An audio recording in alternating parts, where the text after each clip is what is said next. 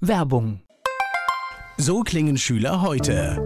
Was habt ihr heute in der Schule gemacht? Keine Ahnung. Und so klingt der Speedlearner. Was habt ihr heute in der Schule gemacht? Heute haben wir sehr viel über Afrika gelernt. Soll ich bei den ägyptischen Pharaonen anfangen und bei den Zulu-Kriegen aufhören? Oder interessiert es dich in Wirklichkeit gar nicht? Speedlearning. Für bessere Noten. Wie wir vom Hoffnungslerner zum Speedlearner werden. Jetzt überall im Buchhandel. Speedlearning. Antenne Mainz, mein heutiger Gast ist männlich. Name, Mark Hinderlich. Alter, 40. Geburtsort, Mainz. Beruf, Kommunikationstrainer, Coach und Moderator. Hobbys, Tanzen, lesen, sich mit Freunden treffen, gutes Essen. Hast du sowas wie ein Lebensmotto? Ein Lebensmotto. Die Menschen so nehmen, wie sie sind. Besondere Merkmale, was macht dich aus? Was äh, sagt vielleicht deine Familie über dich? Woran erkennt man dich? Ah, Ich glaube, meine Familie sagt bestimmt, dass ich ein sehr engagierter Mensch bin, äh, dass ich sehr zuverlässig bin, ein Herzensmensch bin und glaube, die Fähigkeit habe, gut andere Menschen begeistern zu können. Der Mainzer Kommunikationstrainer Marc Hinderlich, mein Gast hier bei Antenne Mainz. Marc Hinderlich ist mein Gast heute hier bei Antenne Mainz. Er ist Kommunikationstrainer und Moderator. Ein Mainzer bei mir. Bist du auch in Mainz aufgewachsen? Ja, ich bin in Mainz aufgewachsen, ähm, habe die Schulzeit in Mainz äh, sozusagen verbracht. Meine Eltern wohnen in Hochheim und da habe ich allerdings meine, meine Jugend- und Kindestage verbracht.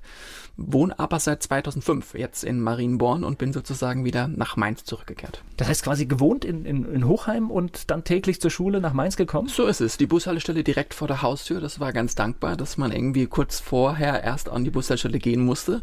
Und da die Busse auch pünktlich gefahren sind, war das ganz gut. Und dann war ich immer unterwegs aus, ja, nach Mainz und war dort dann auf dem Schlossgymnasium und habe dort dann einige Jahre, ja, den Busweg jeden Tag hinter mich gebracht. Stimmt, ich war gerade gedanklich falsch. Es ist ja gar nicht so weit. Hochheim bist du ja sofort, Mainz-Kostheim, du bist ja relativ schnell da, ne? So ist es. Viertelstündchen oder 20 Minuten. Also die Busfahrt, die war dann ganz gut, nochmal in die äh, Hausaufgaben reinzugucken oder nochmal das ein oder andere vorzubereiten, wenn es dann in die Schule ging. Aber es war trotzdem immer der Bezug zu Mainz da dann. Definitiv, ja. Und nicht nur Schule, sondern auch irgendwie Hobbys. Ich habe in der Tanzschule Viljusenza in Mainz da mit dem Tanzen angefangen und habe dadurch auch einfach einen großen Freundeskreis gehabt und war tatsächlich immer mit Mainz auch guter Ding. Und äh, ja, dann irgendwann auch der Wunsch wieder, nachdem man sich so vom Elternhaus trennt, wo geht's hin? Und da war für mich Mainz klar, dass ich da wieder gern zurückkehren möchte. Wobei Hochheim natürlich auch in der Jugend schön ist. Ne? Eigentlich Kleinstadt ist alles da, also ist zumindest mal nicht so wie auf einem ganz schlimmen Dorf. Ne? Definitiv. Und es gibt einen Hochheimer Markt, es gibt ein tolles äh, Hochheimer Weinfest, es gibt auch ähm, eine tolle, ich sag mal, Sportabteilung. Also da habe ich auch durchaus einige Jahre nutzen können.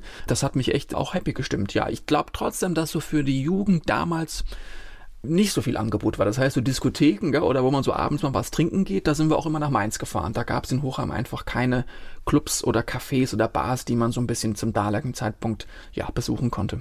Gut, aber Hochheimer Markt war definitiv ein, ein Event jedes Jahr, ne? Und zwar fünf Tage durch, gell? Der fängt ja freitags an und geht bis dienstags und da sind wir damals auch mit unserer Clique auch wirklich von Freitag bis Dienstag jeden Abend unterwegs gewesen. Das war ein fest eingetragener Termin im Kalender und das haben wir immer mit sehr viel Spaß und Freude und langen Nächten sozusagen durchlebt. Also kann ich nur sagen, da sind wir ja selbst aus Mainz nach Hochheim gekommen, aber hat man ja in der Parkplatzsituation auch immer gesehen. Genau, und wenn du in Hochheim wohnst, da war das Thema Parkplatz, dann das muss ich halt heute jetzt ein bisschen tragen, ja. Aber da meine Eltern noch in Hochheim wohnen, hält Papa immer noch einen Parkplatz frei, wenn ich mich anmelde und dann ist das Parkplatzthema auch kein Problem. Warst du ein guter Schüler? Ich war ein guter Schüler. Ich glaube, gut trifft. Also ich war, würde ich sagen, kein, kein sehr guter Schüler. Ich habe aber trotzdem im Zweier,4, glaube ich, mein Abi als Schnitt abgeschlossen. Ich fand, das war gut.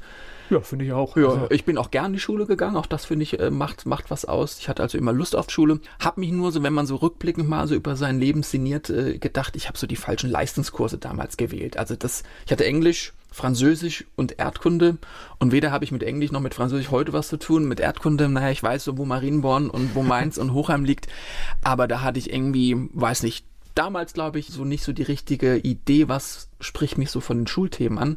Und im Nachhinein hätte ich, glaube ich, andere Schulfächer wählen sollen. aber Sprachen ist doch nie verkehrt, oder? Ja, allerdings hatte ich das Gefühl, das Talent war nicht so bei mir vorhanden. Das heißt, da habe ich mich echt durchquälen müssen. Französisch war noch eins meiner Highlights. Da hatte ich echt auch einen coolen, coolen Lehrer gehabt, mit dem wir auch nach wie vor ich noch Kontakt habe. Also da gibt's immer ab und zu mal eine Weihnachtskarte. Das ist echt ganz rührend.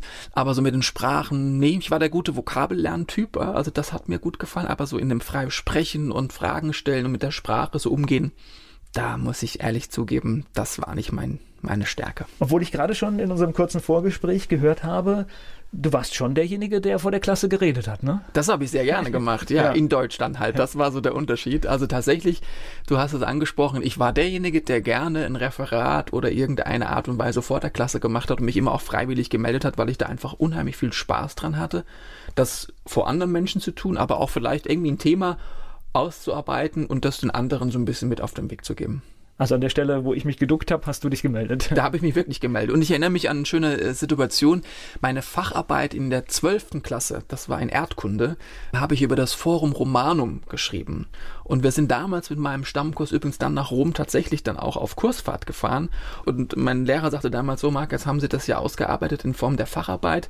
Das stellen Sie uns jetzt bitte mal live vor Ort vor. Und dann stand ich äh, vor meiner Klasse am Forum Romanum mit Plixo und dann musste ich mich tatsächlich so ein bisschen in die Themen nochmal einarbeiten und habe dann so eine Art Live-Reiseguide äh, gespielt und dann über das Thema berichtet. Das war irgendwie sehr einprägsam, was ich noch heute im Kopf habe. Wobei einfach vor einer Gruppe zu sprechen, keine Probleme damit zu haben, ist absolut hilfreich fürs ganze Leben, ne? Ja, es macht es leichter, definitiv. Ja, immer aber auch mit dem Respekt, dass es tatsächlich immer eine neue Herausforderung ist, vor den Menschen zu reden und die dich ja erstmal so beobachten und schon mal so scannen, gell? was macht er da vorne, weiß der von was er spricht und da merke ich immer auch, habe ich immer noch den Respekt davor, dass es auch in meinem jetzigen Job tatsächlich immer wieder eine Herausforderung ist, die ich aber gerne annehme und deswegen mich auch immer freue, wenn ich die Chance habe, das ausüben zu dürfen. Gleich geht's weiter im Gespräch mit Marc Hinderlich. Coach, Moderator, Kommunikationstrainer, all das ist Marc Hinderlich. Er ist hier zu Gast bei Antenne Mainz. So unmittelbar nach der Schule. Hast du gewusst, wo es hingehen soll? Ja, also für mich war klar Zivi. Das war damals ja noch, gell? übrigens ja. 13 Monate. Da wird manch Hörer jetzt vielleicht sagen, wie Zivi, was war anders? Aber das habe ich sehr genossen, weil ich das auf einer Berufsfachschule für körperbehinderte Menschen gemacht habe.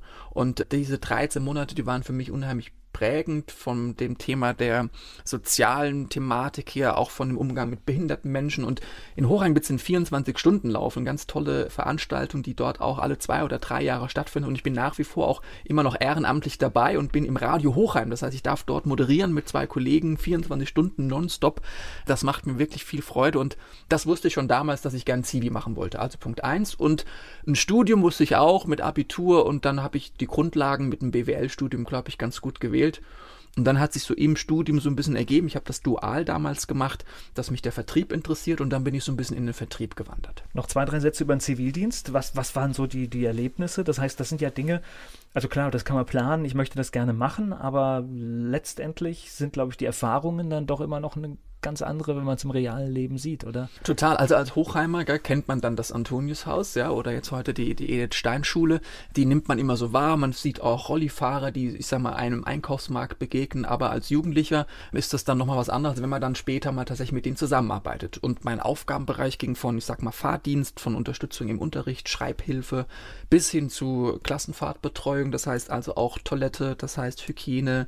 Ich habe drei Todesfälle leider erlebt in meiner damaligen Zivi-Zeit, also auch das Thema Tod, das Thema Begleiten. Ja, aber dennoch einen tollen Lebensmut von den Menschen mitgenommen, die mit ihrer Behinderung sehr offen umgehen, sich immer wünschen, dass man sie normal behandelt und nicht irgendwie mit extra Wünschen oder mit Besonderheiten.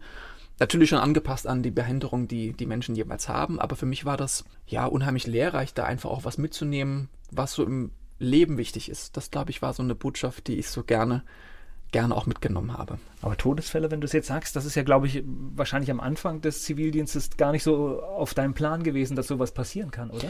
Also ich wurde darauf hingewiesen, dass sowas sein kann, weil es gibt gewisse äh, Krankheitssymptome, sage ich mal, die einfach auch in kürzester Zeit auch bis hin zum Tod fallen oder führen können.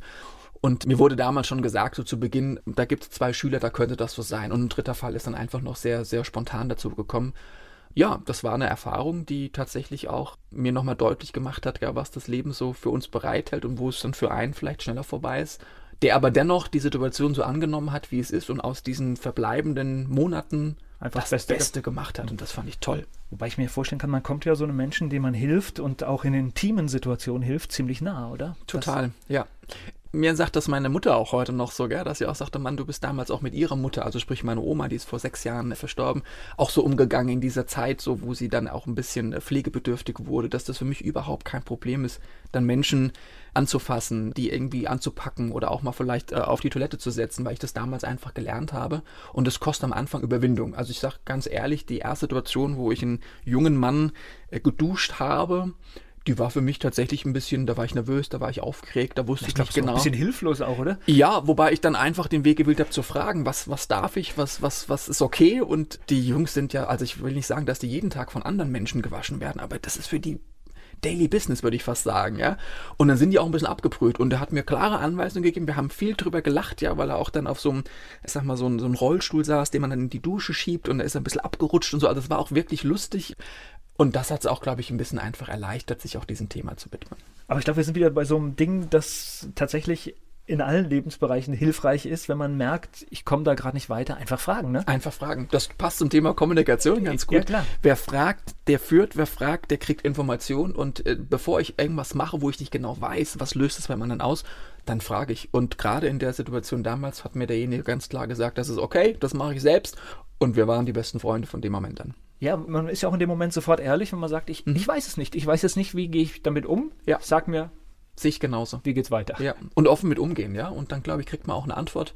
Und manche sind auch dankbar, dass man sie offen einfach fragt, gell? weil das hilft mir natürlich, so eine Ebene wieder auch zum Menschen aufzubauen. Nee, und, und selbst, äh, es hilft jedem, weil du, du bekommst ja Klarheit und stehst nicht einfach blöd da und du kommst ja raus aus dieser unangenehmen Situation vielleicht auch. Ja, und ich kann mir, weißt du, auch vorstellen, dass das auch für den einen anderen Menschen, der so einen, einen behinderten Menschen im, im, in der Stadt oder sowas einfach trifft, ja, vielleicht auch da die Frage, auch nach einer Hilfe, ja, kann ich irgendwie was tun, ist, glaube ich, dann auch jemandem recht, als einfach was zu machen, ja. Also oft erlebe ich mal, was habe ich das letzte Mal in der Stadt gesehen, da ist jemand, ja, ein Blinder ist durch die Stadt gelaufen und dann hat jemand einfach ihn angefasst und hat ihm über die Straße begleiten wollen. Und da, glaube ich, tun sich die Menschen ein bisschen schwer, die mit Behinderung mal, die sagen, sondern ich bin ja selbstständig und ich möchte auch selbstständig sein. Und ich entscheide, wann ich Hilfe brauche und wann keine. Und da, glaube ich, hilft eine Frage, gell? Brauchen Sie jetzt gerade Hilfe über die Straße oder schaffen es alleine? Und dann sagt derjenige, nee, danke, geht. Oder super, toll, dass Sie fragen, können Sie mir gerade mal Ihre Hand geben und dann passt das. Ich glaube, die Menschen mit Behinderung, so habe ich es erlebt damals, mögen nicht, wenn man so übergreifig wird und das einfach macht weil das ist ein Eingriff in die Privatsphäre. Ich nehme mich ja auch nicht, oder? Ich wollte gerade sagen, ich nehme mich auch nicht an der Hand und sage, jetzt komm her, ja. Genau. Sei denn, ist eine Frau vielleicht, gell, und dann ja. ist es vielleicht was anderes oder ein Partner, klar, wenn man sich besser kennt, aber ansonsten ist es ein, ein Übergriff und das Fragen hilft einfach, das besser zu committen, wenn man mit Menschen umgeht. Also würde ich sagen, das waren 13 Monate, die dich reich gemacht haben an Erfahrungen? Reich ist ein schönes Wort, finde ich gut. Definitiv reich an Erfahrungen, ja. Und ich äh, habe immer noch die in mir, du merkst vielleicht, wie ich so drüber gesprochen habe und habe erzählt, dass ich auch bei dem Event Event nach wie vor dabei bin und das auch immer nochmal schön ist, da einfach nochmal zu helfen, zu unterstützen und das auch ehrenamtlich einfach so als, als, als Philosophie mitzutragen, weil ich das ganz toll finde, dass da ganz viele Menschen in dieser Institution arbeiten und den Menschen einfach helfen, ich sag mal, sich in ihrem Leben zurechtzufinden. Ja, und ich glaube, wir alle müssen viel mehr würdigen, was da tatsächlich Krankenpfleger, Altenpfleger Tag für mhm. Tag machen und zum Teil für gar nicht so eine tolle Bezahlung. Ne? Das Definitiv, das ist ein heißes Thema. Also nicht umsonst, gibt es ja da auch ganz viel Diskussionen darüber und ich glaube auch, dass das ein Thema ist, was uns noch in den nächsten Jahren ja, vor einigen Herausforderungen stellen wird. Gleich geht's weiter im Gespräch mit Marc Hinderlich. Marc Hinderlich, Kommunikationstrainer, Moderator, Coach ist bei mir nach dem Zivildienst. Da ging es dann zu ganz anderen Themen bei dir. Naja, der Wechsel äh, hin zum BWL-Studium ist jetzt so ein bisschen das trockene Thema, wo man ja. sagt, aus dieser emotionalen Zivildienstzeit heraus, gell, mit viel sozialen Komponenten hin in dann so ein, ein sehr ja, ich sag mal, unternehmerisches Denken und dann so ein bisschen das Studium, aber finde ich als Grundlage, und das war auch mein Ziel damals, eine gute Grundlage, vielleicht auch für ein späteres Unternehmertum. Und das hat sich ja dann auch irgendwann ergeben, dass ich sozusagen auch dann mich selbstständig gemacht habe. Und ich glaube, das war eine gute Basis, einfach auch da ein paar Kenntnisse zu haben. Ja, ich war am Schluss auf einer Wirtschaftsschule und während ich dort war, habe ich vieles nicht verstanden, aber im Nachgang muss ich sagen, gab es dann doch ein paar Dinge, die dir später tatsächlich viel helfen im Leben. Definitiv. Also kann ich so bestätigen, auch so ein bisschen das Denken gell, über das Thema Wirtschaft oder das Thema Unternehmertum. Und ich habe auch wirklich im Studium echt, ich ähm, habe auch viel besser abgeschnitten, als ich mein Abi gemacht habe. Also irgendwie habe ich gemerkt, dass wenn Themen dann so einen so ein bisschen vielleicht mehr interessieren oder ein bisschen praxisorientierter sind oder einem so ein bisschen, ja, so einen anderen Antrieb geben, weil man sich damit vielleicht zukünftig beschäftigen wird. Und das war halt bei den Sprachen, gell? also Englisch, Französisch, weil ich sagte, das war irgendwie nicht so mein Fall. Aber so dieses Wirtschaftsthema, Unternehmertum, ja, ich glaube, da habe ich mich irgendwie dann besser wiedergefunden. Hast du irgendwie in der Familie schon Unternehmer oder Selbstständige gehabt oder? Gar nicht. Okay. Also Mama Statistisches Bundesamt, ja, also öffentlicher Dienst, Beamtentum, Papa mit Zahlen im, im Ingenieurbereich tätig, aber auch fast 40 Jahre im Dienst gewesen. Also das Thema Selbstständigkeit hat in meiner Familie äh, keiner ausgeführt. Und deswegen war auch damals das schon so ein, ein Bedenken, glaube ich, auch so meiner Eltern, neben all dem, dass sie in mich vertraut haben, dass ich das gut machen werde. Boah, Bub, gell? so haben sie, glaube ich, immer gesagt. Mach was das, Anständiges, was mach, Sicheres. Naja, ne? ich glaube, das sichere eher. Ja, gell? Und ja. dieses dann tatsächlich angestellt zu sein, dieses ja, regelmäßige Einkommen zu haben, gell? die Planungssicherheit zu haben. Dann der Wechsel hin in eine Selbstständigkeit mit einer Planungsunsicherheit, mit den wechselnden Einkommensschwankungen. Das war, glaube ich, schon auch für meine Eltern durchaus am Anfang so, boah, hast du das gut überlegt, gell? Und äh, was machst du denn überhaupt jetzt? Und was willst du machen? Und das war ein Prozess. Wobei ich heute drauf schaue und sage, ich weiß gar nicht, was das sicherer ist. Denn tatsächlich muss man mal schauen, wie viele große Unternehmen in Rekordgeschwindigkeit verschwinden. Ich weiß nicht genau, was sicher ist. Ich bin mir da unsicher. Das ist ein, ja, ein spannender Punkt. Ich, ich glaube auch, dass ich finde auch Unsicherheit trifft es auch nicht so ganz. Gell? Ich kann ja auch planen als Selbstständiger. Also ich kann mich ja auch gell, um Akquise kümmern, ich kann mich auch in meinen Kunden auseinandersetzen und auch Daueraufträge generieren und weiß sozusagen, dass ich ein regelmäßiges Einkommen von Kunde A, B und C habe und das entspricht fast in etwa, gell, wenn ich mich als Angestellter wiedersehe. Also ich glaube, das, das lässt sich auch machen. Was ich unheimlich genieße, und das ist für mich auch so eine Empfehlung für jeden, der vielleicht sich äh, tatsächlich auch mal mit den Gedanken beschäftigt, ist dieses frei entscheiden zu können und Dinge zu tun, tatsächlich, die man mag, vielleicht sogar liebt oder wo man mit Leidenschaft dahinter steht und weiß auch, dass man die für sich tut oder für andere. Aber andere heißt dann halt für Kunden, sprich, die mich wiederum bezahlen. Aber in erster Linie darf ich entscheiden, wie ich das mache. Und das finde ich ein ganz großes Gut und bin da sehr dankbar, dass ich das auch tagtäglich nutzen darf. Na, es gibt ja diesen Spruch, mach etwas, was du liebst, was du gerne machst, dann musst du nie wieder arbeiten. Ne? Das mhm. ist äh, letztendlich ein ganz, ganz guter Spruch auch. Ja, der trifft, wobei Arbeiten tut man dann trotzdem ein bisschen, gell? also von daher arbeitet man sich ja oft acht. Und ich bin ehrlich, eine Selbstständigkeit, das hat immer die Herausforderung, Kunden zu finden. Also es muss der Markt, eine Zielgruppe, ein Produkt irgendwie muss am Markt ankommen. Wenn das nicht ankommt, dann habe ich ein Problem. Und deswegen ist es auch, finde ich, immer ein Prozess in diesem Selbstständigkeit sein, ja, wo man mit einer Idee anfängt, wo man die ersten Erfahrungen sammelt, wo man Feedback bekommt. Ich bin immer ganz offen und habe auch mit jedem Kunden immer Gespräche, wo ich sage, was, was gibt es noch, was wir verbessern können und haben sie eine Empfehlung für mich, was kann ich das nächste Mal noch verändern. Und dann kriegt wird, wird was rund und ich glaube, dann hat man irgendwann auch so eine gute Basis, auf der man aufbauen kann. Naja, und oft ist es tatsächlich auch wahrscheinlich ein bisschen mehr Arbeit, als ein Angestellter macht, aber letztendlich ist trotzdem diese ja, freie Zeiteinteilung da. Die ist total schön, gell? Heißt aber auch am Wochenende mal, gell? Oder mal abends ja. oder mal morgens. Das, äh, denke ich, kennst du. Oder ja, ist ja im Radio auch äh, ein Thema, wo man sich ein bisschen auf freie Zeiteinteilung vielleicht auch mal ein bisschen bezieht. Es ist muss. anders als vielleicht äh, ja, von 8 bis 17 Uhr, von Montags bis Freitags. Total. Wobei ich immer sage, wenn das jemand mag und sagt, das ist für mich in guter Struktur, 8 bis 17 Uhr, vielleicht freitags noch ein bisschen früher Schluss, gell? Manche Unternehmen haben das ja so eingeführt, dann finde ich, passt das vollkommen. Also ich will keinem gell, dazu Jeder zwingen, so wie er mag, genau. Jeder wie er so mag. Das ist auch meine Meinung.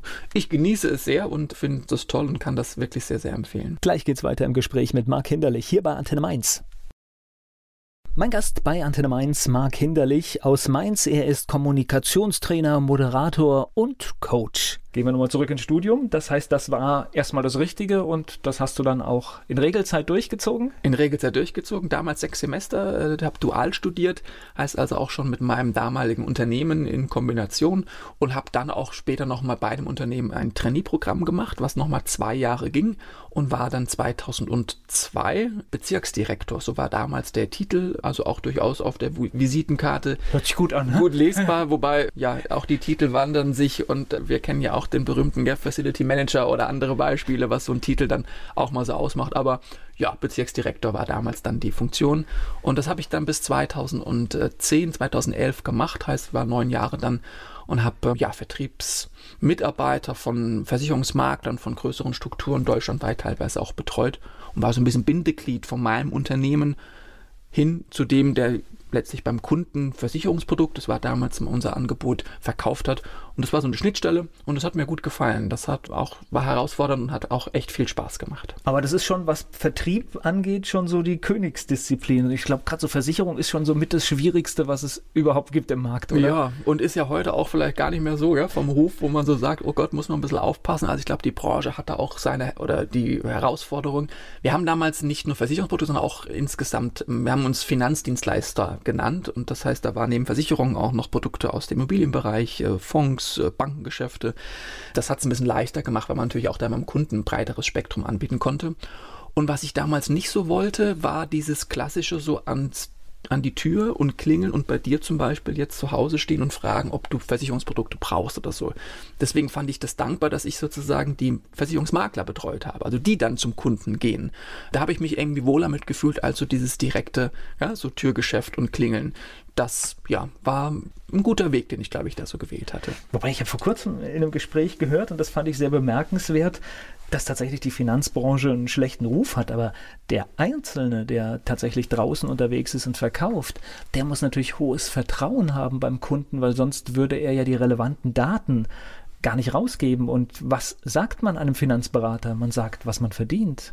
Man, man sagt, was man absichern muss. Man, man sagt, was man gespart hat. Man sagt, was man vielleicht sparen möchte. Das heißt, man breitet ja Dinge aus, die man sonst niemandem eigentlich erzählt. Stimmt. Ist, also ich glaube, das hast du äh, gut zusammengefasst, dass das Vertrauensverhältnis da ist. Und deswegen, wenn ich auch jetzt selbst, ich habe auch einen ganz tollen Berater, der mich jetzt sozusagen in meinen Versicherungsangelegenheiten berät, das ist, finde ich, tatsächlich Vertrauenssache. Gell? Also da ist der Markt auch einfach so groß. Es gibt so viele Produkte, so viele Möglichkeiten, wie man sich, sage ich mal, absichern kann. Aber er sucht dann die passenden Sachen raus und oft ist es dann auch so, was würdest du mir denn empfehlen? Das ist oft eine Frage, die ich ihn stelle. Und dann ist das reine, finde ich, Vertrauensthematik. Gell? Und natürlich macht man sich nackig, gell? wie du es gerade gesagt hast. Ich gebe alles, ziemlich viel, alles glatt durchaus. Das erwarte ich auch, dass der mit den Daten natürlich so umgeht und das nicht irgendwie einsetzt. Ich weiß aber auch Fälle, wo genau das auch durchaus ein Problem war, gell, in der Vergangenheit, wo einfach größere Strukturen auf dem Markt unterwegs waren und die so ein bisschen ja, einfach nur Produkte verkauft haben, um daraus eine Provision zu generieren und dann ein halbes Jahr später die Produkte wieder gekündigt haben und woanders abgeschlossen haben. Da hat die Branche auch schon mit zu kämpfen gehabt, dass es da auch ein paar Leute gab, die das sehr ausgenutzt hatten. Und da wünsche ich allen, jeder, der auch jetzt die Sendung hört, einen Berater einfach an der Seite zu haben, der ihm ehrlich ja, sozusagen berät und nichts verkauft, nur weil man es verkaufen muss, sondern wirklich guckt, was passt auf den Bedarf jeweils. Ich finde es immer schön, wenn jemand etwas verkauft, in dem Sinne, dass er in 10, 15 Jahren den Menschen auch einfach wieder ja, auf Augenhöhe begegnen kann. Und wenn das einfach der Maßstab ist, dann geht auch nichts schief. So ist es. Das ist ein schönes, schönes Bild. Gell? Ja. Und ich glaube, dass mein Berater und ich uns locker in 10 oder 15 Jahren äh, wieder begegnen oder ja, dann sehen und noch beide uns angucken können. Das passt auch. Und dann ist es für beide Seiten auch perfekt. Also Sehr gerade in der ja. Finanzbranche. Ja. ja. Und das macht auch eine Kundenbindung aus. Gell? Also ich finde, dann geht es auch nie um irgendwie Diskussionen, macht das so, auch das so, sondern das ist, das macht einfach Spaß. Ja. Und ich weiß, dass meine äh, Frau mit der Versicherungsseite nicht so viel am Hut hat und da so ein bisschen so zurückhaltend agiert und kann auch verstehen, wenn der eine andere ein bisschen sagt, oh ja, das ist doch jetzt irgendwie hier so ein bisschen alles, gell, Bedingungen und ich kenne mich nicht so gut aus, aber ich finde, wenn man da einen guten Mann an seiner Seite hat oder eine gute Frau, ja, je nachdem, dann macht das Sinn und dann kann man sich da auch gut absichern. Gleich geht's weiter im Gespräch mit Marc Hinderlich hier bei Antenne Mainz. Viele Jahre war er in der Finanzdienstleistungsbranche. Heute ist er Moderator, Coach und Kommunikationstrainer. Marc Hinderlich hier zu Gast bei Antenne Mainz. Das hast du wie viele Jahre gemacht? Bis 2010. Okay. Ja. Und dann? Ja, dann gab es einen spannenden Schnitt. Ja, durch eine Umstrukturierung, muss ich so sagen, gab es die Möglichkeit, entweder bei einem anderen Unternehmen, auch in dem ähnlichen Bereich äh, weiterzuarbeiten. Ich glaube, ich hatte auch ein paar ganz gute Zahlen nachzuweisen, sodass ich da auch durchaus zwei, drei Angebote hatte, wo ich auswählen konnte. Oder ich gehe einen neuen Weg. Und der neue Weg ist es dann geworden. Und ich habe tatsächlich damals überlegt, ich mache mich selbstständig. Und die spannende Frage, nur mit der Idee, äh, selbstständig zu machen, ist ja auch, was machst du denn jetzt? Gell? Also ich hatte paar, paar Skills, wenn ich es mal so sagen darf, mir angeeignet. Wir haben über die Erfahrung aus der Schulzeit, über erste Moderationserfahrung, über die Vertrieb, über mit Menschen umgehen. Und ich dachte, vielleicht kann ich da irgendwas draus machen. Ich fand das damals hilfreich, auch nochmal einen externen Begleiter, einen Coach äh, nochmal mit ins Boot zu nehmen, der mich so ein bisschen begleitet hat auf diesem Weg hin, was zu finden, mit dem man dann wirklich sagt, und es war der 1.7.2011 übrigens, also das war oh, ein wichtiges genauso, Datum, ein wichtiges Datum, ja? genau, wo ich dann sagte, okay, und hier ist die Homepage sozusagen äh, online gegangen, die Visitenkarten waren gedruckt und der Marc Hinterlich und das, was er damals gemacht hat und dann noch heute macht, ist auf den Markt gekommen. Und das war ein toller Moment mit allem, was dann halt danach in Frage kommt oder in Frage gestellt wird. Wie geht's jetzt weiter? Wie findet man Kunden? Wo findet man erste Aufträge etc. pp. Finde ich ganz spannend. Also du hast quasi einen externen gehabt, der dir geholfen hat, weil wahrscheinlich auch, wenn du das in deiner Familie erzählt hättest, gleich zu Beginn, hallo, ich mache mich selbstständig, das wäre, glaube ich, gar nicht so der Idealfall gewesen, oder? Ja, wobei Mama und Papa da wirklich ganz zwei tolle Menschen sind, das möchte ich an der Stelle so sagen, die auch immer, egal was ich gemacht habe, mich unterstützt haben und das auch jetzt in diesem Fall gemacht haben. Aber so dieser eigene Blickwinkel, gell, was, was macht man denn jetzt draus? Wo sind so die Gefahren? Ich glaube, das konnte ich nur selbst entscheiden. Aber ich war mir unsicher, welchen Weg gehst du jetzt, mit welchem Thema? Und da hilft, finde ich, einfach nochmal ein Coach, der ein paar Fragen stellt, der ein, ja, ich sag mal, auch ein Tool mir an die Hand gegeben hat, wo ich so für mich eine Klarheit gefunden habe. Ich würde das übrigens heute jedem, und das mache ich auch in Gesprächen, ja. Auch nochmal der Wunde bohrt vielleicht, Total. weil man muss ja sich über einige Dinge klar werden. Sehr gut. Und auch mal vielleicht fragt, ja, was ist denn, wenn es nicht läuft? Also auch so ein Plan B, ja. Ich weiß nicht, ich hatte das Glück, dass ich in meiner Selbstständigkeit wenig, ich sag mal, Startinvestitionen gebraucht habe. Also mein Beruf Moderation, Training, Coaching hat erstmal keine Lagerhalle nach sich gezogen. Musste keine Produkte kaufen, die ich irgendwie jetzt hier habe und unbedingt darauf hoffe, dass jetzt die irgendwie, ich sag mal, abverkauft werden. Das heißt, ich hatte als Equipment, ich sag mal, ein Homeoffice, ich habe als Equipment eine, eine gute technische Ausstattung und ein Marketing, um mich bekannt zu machen. Und dann bin ich raus, weil ich, wenn beim Kunden vor Ort arbeite. Das war für mich sehr gut als Einstieg aber auch sowas zu wissen, ist das notwendig? Was braucht man dafür? Was ist, wenn es mal nicht klappt? Kann man auch ein halbes Jahr mal überbrücken, wenn keine Aufträge kommen? Dass man das ist, glaube ich, so eine der wichtigsten Fragen. Ja, ne? und das oder, war oder auch mal ein Jahr. Auch mal ein Jahr, selbstverständlich. Ja, ja ich meine, wir lachen jetzt drüber, aber selbstverständlich. Ja, es das heißt noch lange nicht, nur weil ich mich jetzt selbstständig mache, dass die Kunden sagen, man mag hinterlich toll, das ist jetzt selbstständig. Erster, siebter, am zweiten, siebten. Wir haben ja, nur auf dich gewartet. Wir haben nur, also es würde mich sehr freuen. Ja, vielleicht ist es heute manchmal schon so, dass das wirklich so ist. Das ist natürlich ja auch eine schöne, schöne Möglichkeit. Aber damals, bin ich ehrlich, klar, waren das viele Fragen. Und die hat er wunderschön mit so einem System ein bisschen gebohrt, wie du es gesagt hast. Und dann war am Ende, übrigens auch in seinem System, gibt es so einen Stop oder es gibt ein Go. Also es gibt eine klare Entscheidung. Und das war für mich damals auch nochmal so ein Initiator zu sagen, das war ein Go, also aufgrund dieser, dieses Tools, was er mir gegeben hat.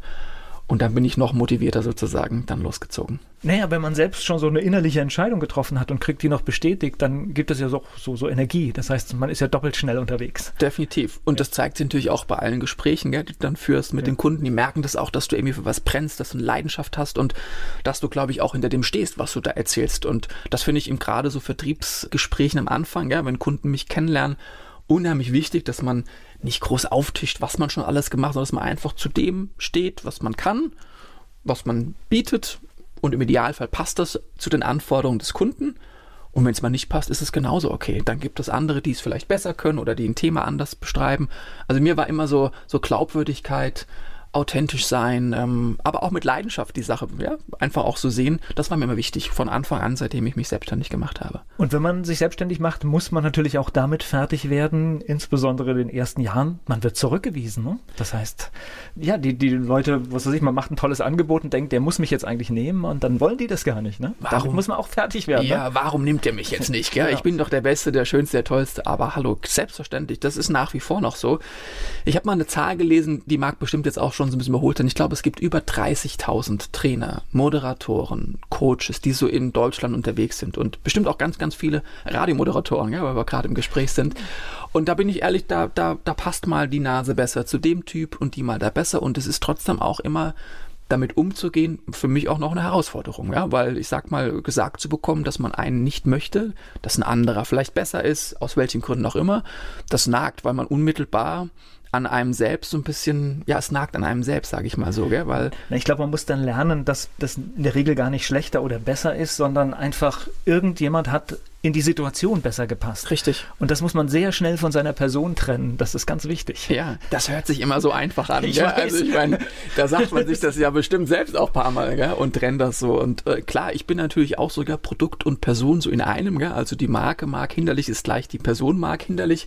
Ich habe kein ja, Produkt wie jetzt ein Fahrrad, was ich verkaufe, sondern ich verkaufe mich.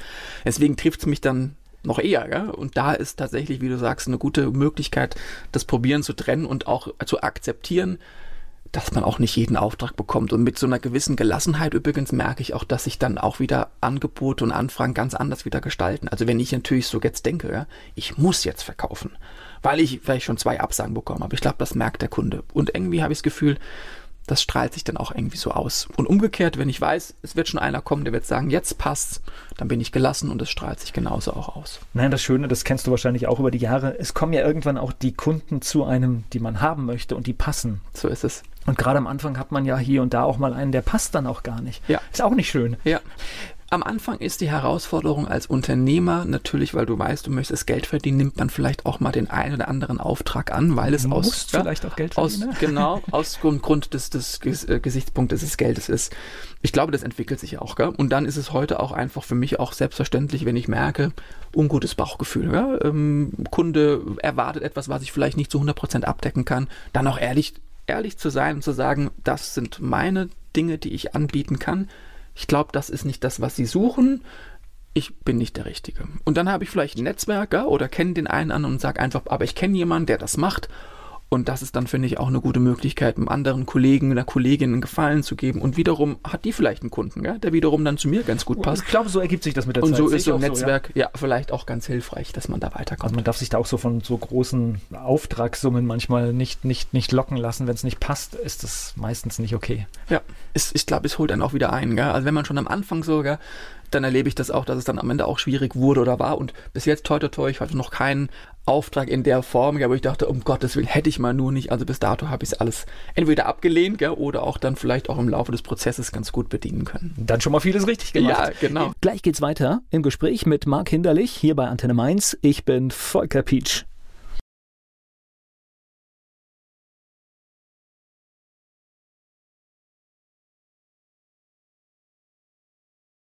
Er ist Coach, er ist Moderator und mein Gast hier bei Antenne Mainz, Marc Hinderlich ist da. Jetzt er- erklär mal jemanden, der mit den Begrifflichkeiten Coaching, Moderation nichts anfangen kann. Erklär mal, wie das genau aussieht, was du machst. Mit welchem soll ich anfangen?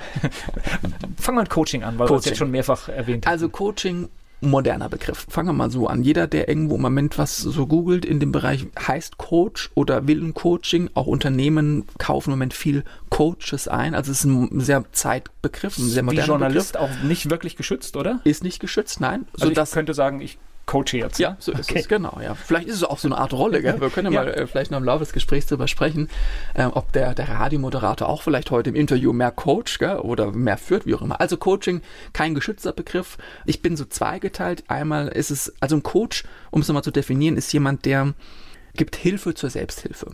Heißt, in einem Gespräch, wenn ich als Coach mit jemandem arbeite, dann sitzt mir ein Mensch gegenüber. Das kann ein Mitarbeiter aus einer Firma sein, das kann eine Führungskraft sein aus einem Unternehmen, das kann aber auch eine private Person sein. Und die hat in diesem Moment irgendwo eine Herausforderung. Beruflich, privat, eine Frage, die derjenige nicht klären kann. Und ich als Coach habe dann die Rolle, erstens zuzuhören, Fragen zu stellen, denjenigen zum Nachdenken anzuregen, sodass er selbst zu einer Lösung kommt oder zu einem neuen Weg, wie er damit zukünftig umgehen kann. Das heißt, es ist immer zukünftig gerichtet. Also man schaut wenig in die Vergangenheit, warum war das jetzt damals so, sondern man guckt eher, was kann derjenige zukünftig besser machen. Und ich gebe keinen Ratschlag. Das heißt, ich sage dir nicht, Volker, so oder so sollte jetzt die nächste Woche deine Sendung aussehen, sondern ich frage einfach dich. Und vielleicht kommst du auf die Antwort und sagst, oh, ich könnte ja mal das und das probieren. Oder ich mache das und das vielleicht zukünftig mal anders oder besser. Aber da steckt dann schon eine Technik dahinter, um letztendlich den Gesprächspartner schon in eine Art und Weise zu lenken, dass er zu irgendeiner Erkenntnis kommt. Mhm. Lenken, ja, also ich begleite. Ich würde es eher begleiten sagen, weil Lenken ist schon so ein bisschen, also ich gebe dem nicht vor, was er findet, aber natürlich kann ich, sag mal, so systemische Fragetechniken nutzen. Nein, mir ja? geht's halt einfach, äh, man muss ja irgendwo hinkommen im Gespräch, Klar. deswegen habe ich jetzt so Lenken so ja, gesehen. also es gibt einen Werkzeugkasten, wo, wo sagen wir mal jeder Coach auch darüber verfügt und das kann ich nutzen, um einfach meinen Gesprächspartner, ich sag begleiten, begleiten. Ich finde, das trifft es ganz gut. Ja? Ich will den nicht aktiv führen oder lenken, sondern ich stelle mich auf den ein. Und da ist jeder Mensch verschieden. Ja? Das heißt, ich akzeptiere dem seine Wirklichkeit erstmal. Und das ist als Coach schon eine große Herausforderung, weil ich habe ein ganz anderes Weltbild vielleicht als mit dem Mensch, der mir gegenüber sitzt. Ich sage aber, das ist okay so, wie du das denkst. Und jetzt gucken wir zukünftig, du guckst, wie du damit umgehen kannst. Und da begleite ich. Hast du dich da auf irgendeinen Bereich spezialisiert? Also spezialisiert, das, was ich jetzt eben sagte, ist ein bisschen allgemein. Ich werde häufig als Expertencoach gebucht. Und Expertencoach besagt, dass ich für einen bestimmten Bereich, und da geht es bei mir oft um das Thema, wo Menschen vor anderen Menschen präsentieren müssen, einen Vortrag halten müssen, eine Rede halten müssen. Da werde ich oft gebucht, wo ich dann praktisch begleite. Und das definiert man auch eher als Expertencoach, weil man halt für einen bestimmten Bereich Experte ist und da manchmal auch eher mal vielleicht einen Tipp gibt oder mal einen Ratschlag als in der klassischen Coaching-Rolle. Und das ist ja etwas, was durchaus fast jeder, der im Berufsleben ist, braucht, ne? Durchaus, ja. Also das heißt, äh, wenn jemand ja sagt, boah, bei mir steht jetzt was an und ich suche da jemanden, dann wäre ich einer derjenigen, der da als Coach gerne weiterhelfe aber auch mehr so unter dem Aspekt, was nimmt derjenige aus der Zusammenarbeit für, für, zukünftige Dinge mit. Also es geht nicht darum, nur einmalig was zu machen, sondern deswegen Coaching, ja, was kann ich für mich zukünftig daraus lernen, um das beim zweiten, dritten, vierten Mal, wenn ich einen Vortrag vor jemandem von einer Gruppe halte, beispielsweise, was kann ich da besser machen beim nächsten Mal? Und das ist ja total wichtig, dass die Vorträge gut sind. Ne? Das ist, äh, wir beide haben uns im Vorgespräch über Dinge unterhalten, dass es manchmal auch ärgerlich ist, hat jemand ein gutes Thema und dann schafft er es aber nicht in der Zeit, die er hat, es rüberzubringen und langweilt. Und das ist, es gibt nichts Schlimmeres, oder? Also das sehe ich leider auch so. Und ich bin ehrlich, natürlich gucke ich da mit einer anderen Brille nochmal drauf. Und das wird ja eh nicht so gehen, wenn du meine Stimme jetzt hörst oder andere Stimmen hörst, gell? weil das einfach natürlich ein Medium ist, wo wir einfach ein bisschen selektiv andere Dinge wahrnehmen. Aber oh, ich, du hast fürs Radio schon mal eine gute Sprechgeschwindigkeit, ja. Okay, danke dir, sehr schön. Ähm, was ich auf alle Fälle feststelle, ist, dass tatsächlich viele Menschen präsentieren müssen egal in welcher Rolle. Also man könnte ja einmal sagen, ich präsentiere mich schon mal als Person, gell? egal wo ich erstmal vor anderen Menschen stehe, habe ich noch nichts gesagt. Aber die Körpersprache, mhm. das, was ich vielleicht dazu im Gesicht mache oder auch nicht, das ist schon ja. mal auch eine Art der Kommunikation. Also das heißt, ich fange auch da wirklich mal an, über die Wirkung, über das Auftreten, über die Körpersprache mit den Menschen zumindest sich zu überlegen, wie wirkt das dann? Ja? Was ist denn das, was ich da machen kann? Und du hast eben gesagt, dass viele vielleicht die Herausforderung haben, dass sie inhaltlich gut sind, aber es nicht so rüberbringen können. Und es stimmt, sehe ich tatsächlich so. Also ich glaube, ich, ich habe schon genügend Leute gesehen, von denen ich vermute, dass die Inhalte toll sind, aber sie haben es nicht geschafft, es mir zu zeigen. Und jetzt die spannende Frage, was bleibt bei dir hängen? Es bleibt bei dir hängen, dass die unsicher gewirkt hatten, dass die das vielleicht nicht so gut rübergebracht hatten. Schade ist, dass der, der ganze Inhalt, Inhalt, ist weg. Du hast recht, ja? ja? Der ganze Inhalt ist der weg. Der Inhalt ja. bleibt und da ist die Kunst auch, es so zu schaffen, dass mit dem, wie du präsentierst, der Inhalt einfach besser transportiert wird. Und ich glaube, da ist ein Coach, der einfach ein bisschen begleitet und auch bei Hilfestellung gibt, genau der Richtige, wenn sich jemand damit nicht so auskennt. Und ganz im Ernst, ich habe immer so ein Beispiel, wenn ich meine erste praktische Fahrstunde mir mal vorstelle. Also im Kopf zu wissen, in der Theorie habe ich das ja gelernt. Also ich muss irgendwie einen Gang einlegen, ich sollte die Kupplung kommen lassen, ich muss vielleicht, wenn ich irgendwie abbiege, einen Blinker setzen, Schulterblick, Rückspiegel, Außenspiegel. Und es war Katastrophe, weil vielleicht ist der Motor mir abgewürgt und ich bin geholpert. Was hat alles dazu gehört? Äh, was so ne? dazu gehört heute, weiß nicht, wie es dir geht, aber ist das einfach so in, in einem drin. Das heißt, man überlegt das gar nicht mehr. Es sind Automatismen, die folgen. Natürlich gucke ich auch noch, gell, oder es gibt jetzt einen äh, toten Winkelwarner oder so. Also die Technik hilft ja auch ein bisschen. Heißt, es ist auch Übungssache. Das heißt, wenn Menschen anfangen, gell, vor einer Gruppe zu sprechen, dann ist es am Anfang jetzt nicht so super. Aber das kann werden, gell, wenn man es einfach häufiger trainiert. Also ich würde sagen, es ist schon ein Training. Und das passt ganz gut, weil als Trainer bin ich ja auch tätig. Und das Training, das setzt so ein bisschen an, tatsächlich Menschen konkrete Werkzeuge an die Hand zu geben. Was können sie verändern, damit sie beispielsweise auch dann ihre Kommunikation oder auch ihr Auftreten verbessern. Gleich geht's weiter im Gespräch mit Marc Hinderlich. Coaching ist gerade mein Thema hier bei Antenne Mainz. Marc Hinderlich ist da. Was gibt's? Gibt's da so allgemeine Tipps? Kannst du mal so zwei, drei vielleicht raushauen? Was, Ach, was? Oder ist es zu schwierig? Ja, das ist immer eine gern genommene Frage. Wenn ich so Menschen kennenlerne oder dann heißt es immer, ich habe da mal eine Frage, gell? mein Chef, der ist so und so, gell? und wie muss ich mit dem jetzt umgehen? Also so Kommunikationstipps. Das finde ich ist immer echt schwierig, weil ich die Situation nicht kenne. Allgemein gesprochen glaube ich, dass wirklich eins wichtig ist. Dass du so bleibst, wie du bist. Und das klingt erstmal total abgedroschen, aber wenn ich anfange jetzt an dir rumzudoktern und zu sagen, Volker, gell, du nimmst die Hände jetzt bitte dahin, du guckst bitte jetzt dahin, du ziehst es an, gell, du drehst dich da, dann wird daraus eine inszenierte Show. Das merke ich, behaupte ich, dass das vielleicht für dich auch. Also ich habe ich hatte irgendwann, ich glaube, ich habe ich dir auch schon mal erzählt, ich hatte irgendwann mal gehört, dass jemand gesagt hat, wenn du nur mit einer Hand redest, wirkst du kompetenter. Mhm. Und da habe ich einen Moment drüber nachgedacht und habe ich gesagt, nee, das, das würde mich so irritieren, weil ich müsste mich ja darauf konzentrieren, so diese eine Hand einzusetzen. Ja. Und das, ja, das, ich wäre weg. Also, ja, ja, das ja. Und, jetzt, weg. und jetzt haben wir nur die Hand, gell? Ja. Und du überlegst jetzt noch, wie du stehst dazu und wo du hinguckst, gell? Und du willst ja auch lebendig da rüberkommen und hast noch eine PowerPoint im Hintergrund, etc. noch ein Mikrofon. Also es wird irgendwann auch echt stressig. Und ich kann schon verstehen, dass viele Kollegen und, und ich bestimmt auch, wir schon Dinge eher empfehlen würden zu machen oder eher weniger. Also wenn du jetzt gerade die Hand als Beispiel nimmst, würde ich immer behaupten, die Hände zu zeigen. Das ist schon mal ein erster Tipp. Das heißt, ich würde die Hände ungern in der Hosentasche irgendwie sehen bei jemand, der einen Vortrag hält. Weil das natürlich, finde ich, sehr passiv wirkt. Und wenn wir Hände sehen, und du merkst ja auch, wenn ich mit dir jetzt so ein bisschen hier spreche, meine Hände gestikulieren mit, das heißt, die unterstreichen das, was ich sage. Und zurück nochmal zum Thema Inhalt, wo wir sagten, gell, es gibt Menschen, die sehen wir, die haben tollen Inhalt, aber schaffen es nicht, das rüberzubringen. Das hilft auch, wenn ich eine gute Gestik habe, also den Einsatz meiner Hände, dass der Inhalt anders transportiert wird. Das heißt, wenn ich Gestik nutze, entstehen daraus Bilder und plötzlich fange ich an, mir das bildhaft vorzustellen, was du mir erzählt hast oder was ich jetzt gleich auch gerade erzähle. Und deswegen würde ich immer behaupten, es gibt ein paar Sachen, auf die sollte man achten, aber die möchte ich dir immer anbieten. Und du entscheidest, ob du da Bock drauf hast oder auch nicht. Also so arbeite ich mit meinen Kunden. Na, ich muss ja auch stimmen. Das heißt, ich kann ja nicht irgendwas so machen, was, was einfach überhaupt nicht zu mir passt. Ja. Und ich denke mal gerade auch so, äh, du redest sehr viel mit den Händen, aber gut, muss ich dazu sagen. Mhm. Das muss man sich ja, glaube ich, auch ein bisschen antrainieren. Das heißt, ich glaube, das ist etwas, oder, oder man hat es, aber wenn man es nicht hat, dann glaube ich, macht so ein bisschen Sinn, auch mal vor den Spiegel zu stellen und einfach mal zu gucken, was wirkt und was nicht. Macht, glaube ich, schon Sinn, ne? Ja, also da gibt es auch diverse Tricks, die machen Videokamera, gell? Also okay, ich erst mal filmen, gell? Das ist der Spiegel sozusagen, ja. der auch ist.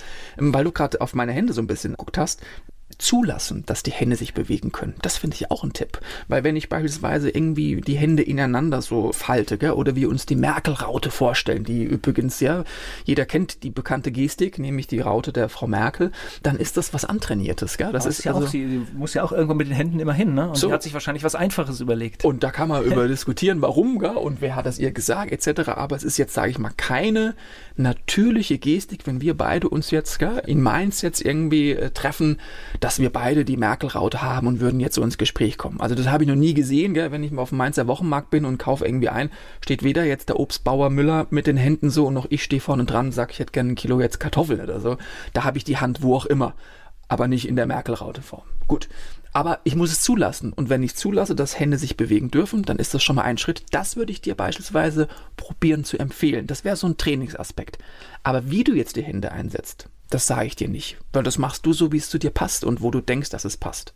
Gut, du weißt ja auch nicht, was ich erzählen will oder, oder, oder nicht genau, wie ich es erzähle und deswegen ist es auch wahrscheinlich, ja, es ist eine sehr individuelle Sache. Ja. Ist es ich, total. Das ein. kommt im Expertencoaching auch so ein bisschen mehr raus, weil da sind es oft, wenn mich also Kunden buchen, dann sind das konkrete Anfragen und da kann es schon sein, dass jemand auch mir sagt, pass auf, das ist jetzt mein PowerPoint-Vortrag, das heißt, ich kenne dann das Thema, da kann ich schon ein bisschen gezielter jetzt drauf auch arbeiten und ich weiß, es gibt auch Möglichkeiten, wie man natürlich auch einen Vortrag inszenieren kann. Also das werden auch ja, Schauspieler oder sowas, die spielen einen Vortrag. Da bin ich ein bisschen weg davon gekommen, weil ich glaube, Natürlichkeit, Authentizität habe ich schon gesagt, Glaubwürdigkeit, das ist für mich das Wichtigste. Und dann nehme ich dir das Volker ab, wenn du da vorne stehst und machst das und das soll zu dir passen. Das soll nichts was sein, wo du dich unwohl fühlst. Nein, vor allen Dingen, wenn wir jetzt so im unternehmerischen Bereich sind, da versucht ja jemand dann auch etwas anzubieten, etwas zu verkaufen. Und wenn du schauspielerst, dann stimmt ja nachher etwas nicht, wenn du die Person kennenlernst.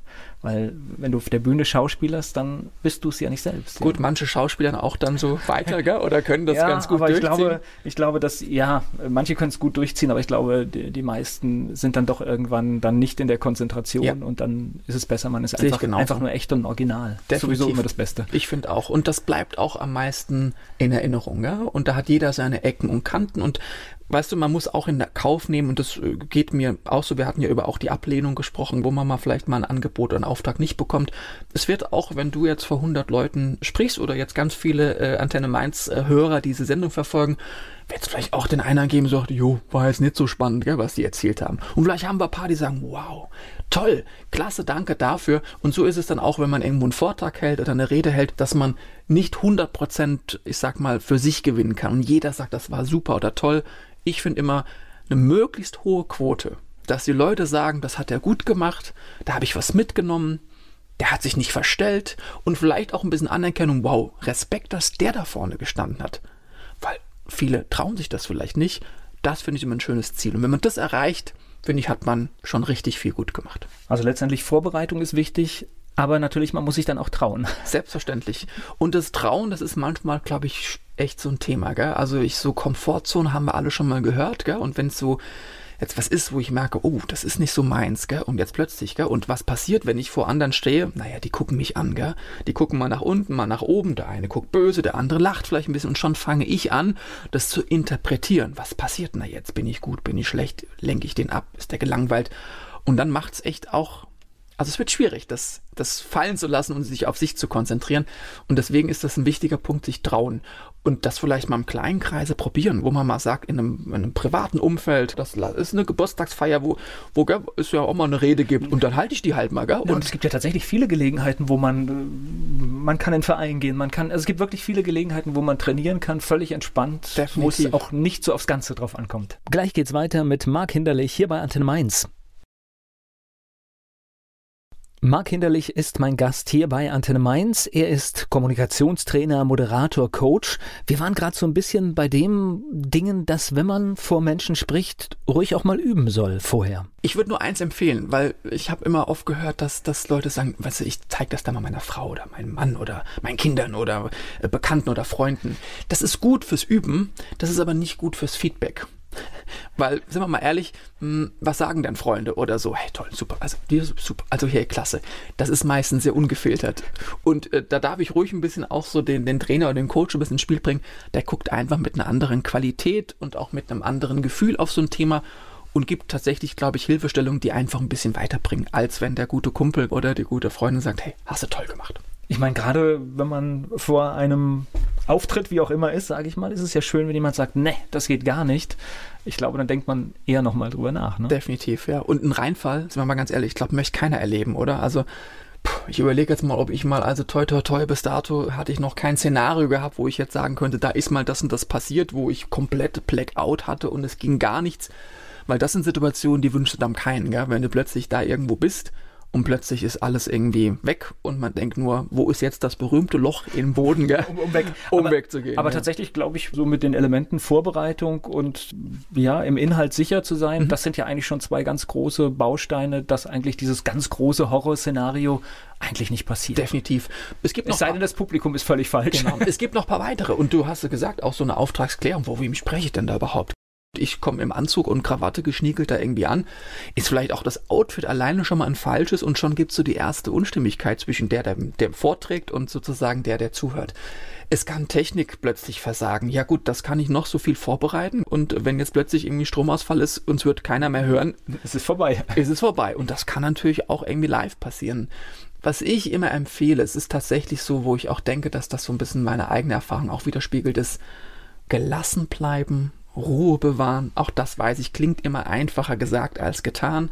Und was ich immer gern mache, ich nehme die Situation auf. Also das heißt, mir ist auch schon mal, ich hatte mal ein Training gehabt, da ist mir die Hose gerissen. Ja, jetzt kann man sagen, okay, falsche Hose angehabt, zugenommen oder was auch immer, aber Fakt ist, ich stand an der Flipchart und mir ist ein Stift runtergefallen, ich bücke mich und in dem Moment macht's krrr, und es ist wirklich ein Riss, wo ich dachte, okay. Das erste war was habe ich für eine Unterhose an? Da war ich beruhigt, weil ich hatte eine, glaube ich, ganz gute Farbe ausgewählt. Das zweite war, okay, wie gehst du jetzt damit um? Und bei dem Geräusch hat es auch jeder gemerkt, weil ich hätte ja auch sagen können, ich tu mal so als, äh, als ob. Und ja, ich habe das dann einfach ein Thema gemacht und sagte natürlich auch so, ich glaube, ihr habt gemerkt, mir ist jetzt gerade die Hose gerissen und die Leute haben natürlich auch gelacht und ich habe so, okay, ich habe jetzt keine Chance, ich habe auch nicht Wechselkleidung jetzt im Auto dabei also ziehen wir das jetzt die nächsten Stunden durch. Und ich hatte Glück, dass es kurz vor der Mittagspause war. Ich hatte noch eine Stunde circa gehabt.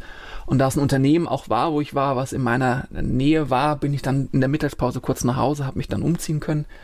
Ist schon besser mit einer Hose, die in Ordnung ist, ne? So ist es, ja. Es war ein bisschen luftig, würde ich mal sagen, ja. Also von daher, aber ich will nur mit das sagen, also ich habe das einfach so ein Thema und du merkst, ich rede da jetzt auch drüber und, und stehe da auch dazu, weil ich denke, hey, was muss man da irgendwie verbergen? Das ist passiert und wenn ich jetzt anfange und probiere, gell, ich renne sofort raus oder ich probiere irgendwie die Hose zuzuhalten und das, glaube ich, wirkt, wirkt ungut.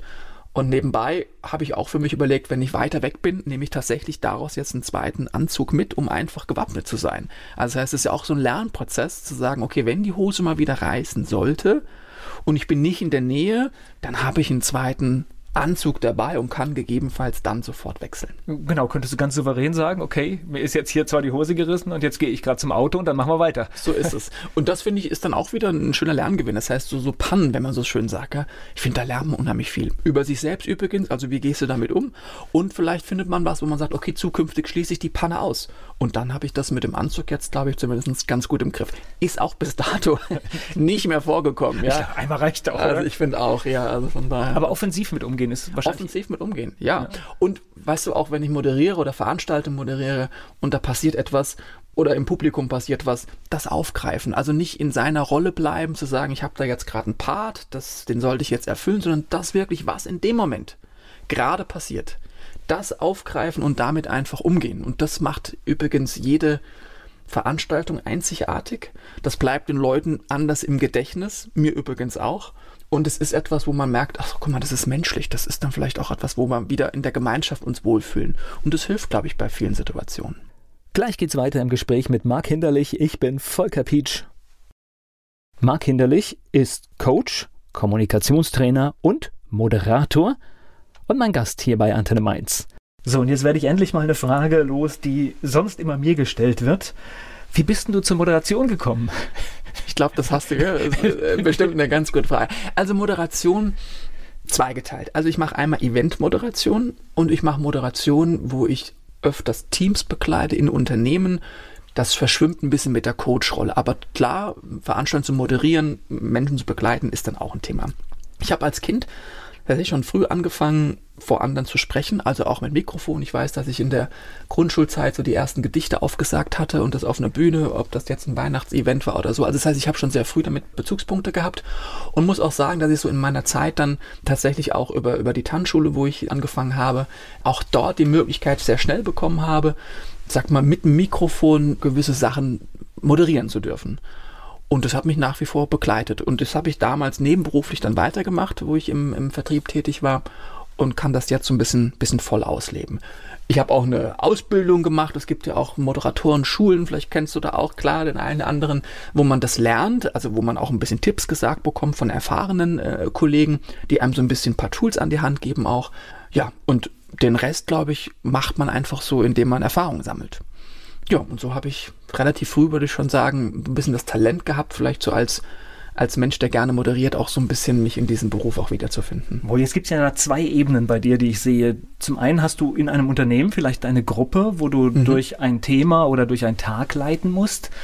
Und das ist ja, glaube ich, schon ein bisschen ein Unterschied, ob man in so einer Gruppe moderiert oder ob man auf einer Bühne steht. Stimmt. Also die Herausforderung kann ist beidseitig groß, finde ich, gell? weil auf der, auf der Bühne, ich würde sagen, Bühne und Event, das ist so roter Faden. Das heißt, ein Moderator kommt, der kündigt Programmpunkte an, das ist so das, das, ja, der, der läuft von morgens bis abends durch und hilft sozusagen so ein bisschen die Ziele des Auftraggebers zu erfüllen.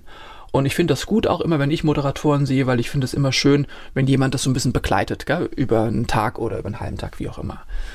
Da kann es auch sein, dass ich mal Talkrunden moderiere, dann kommt man da natürlich ein bisschen aktiver mit, aber das finde ich immer ganz gut.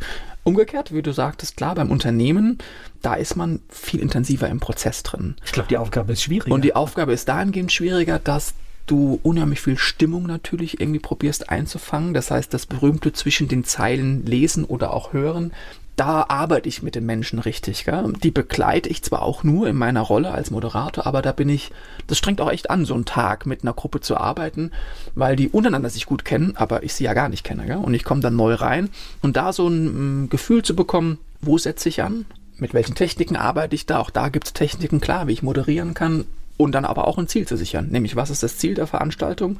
Wir wollen das und das verändern. Okay, dann stelle ich das sicher oder helfe euch dabei, das sicherzustellen. Und da kommen ja manchmal Sachen zutage, das kann man sich gar nicht vorstellen, ne? Klar, und da geht es auch um Konfliktbewältigung. Natürlich geht es da auch um persönliches Miteinander. Gell? Also immer wenn Menschen aufeinandertreffen und man vielleicht auch nochmal sogar irgendwie sagt, ich bin jetzt gar nicht im Unternehmen, sondern habe mich irgendwie in einem Hotel eingebucht oder sowas, dann habe ich oft auch erlebt, dass mal Menschen sich gegenseitig mal die Meinung sagen. Gell? Also das ist mir aufgefallen, das stinkt mir jetzt gerade. Also so Teamprozesse es tut auch gut, wenn man sich mal die Meinung sagt, weil es oft was löst. Ich glaube, das ist auch wichtig, dass man mal sagt, hör zu, du bist ein Depp, weil.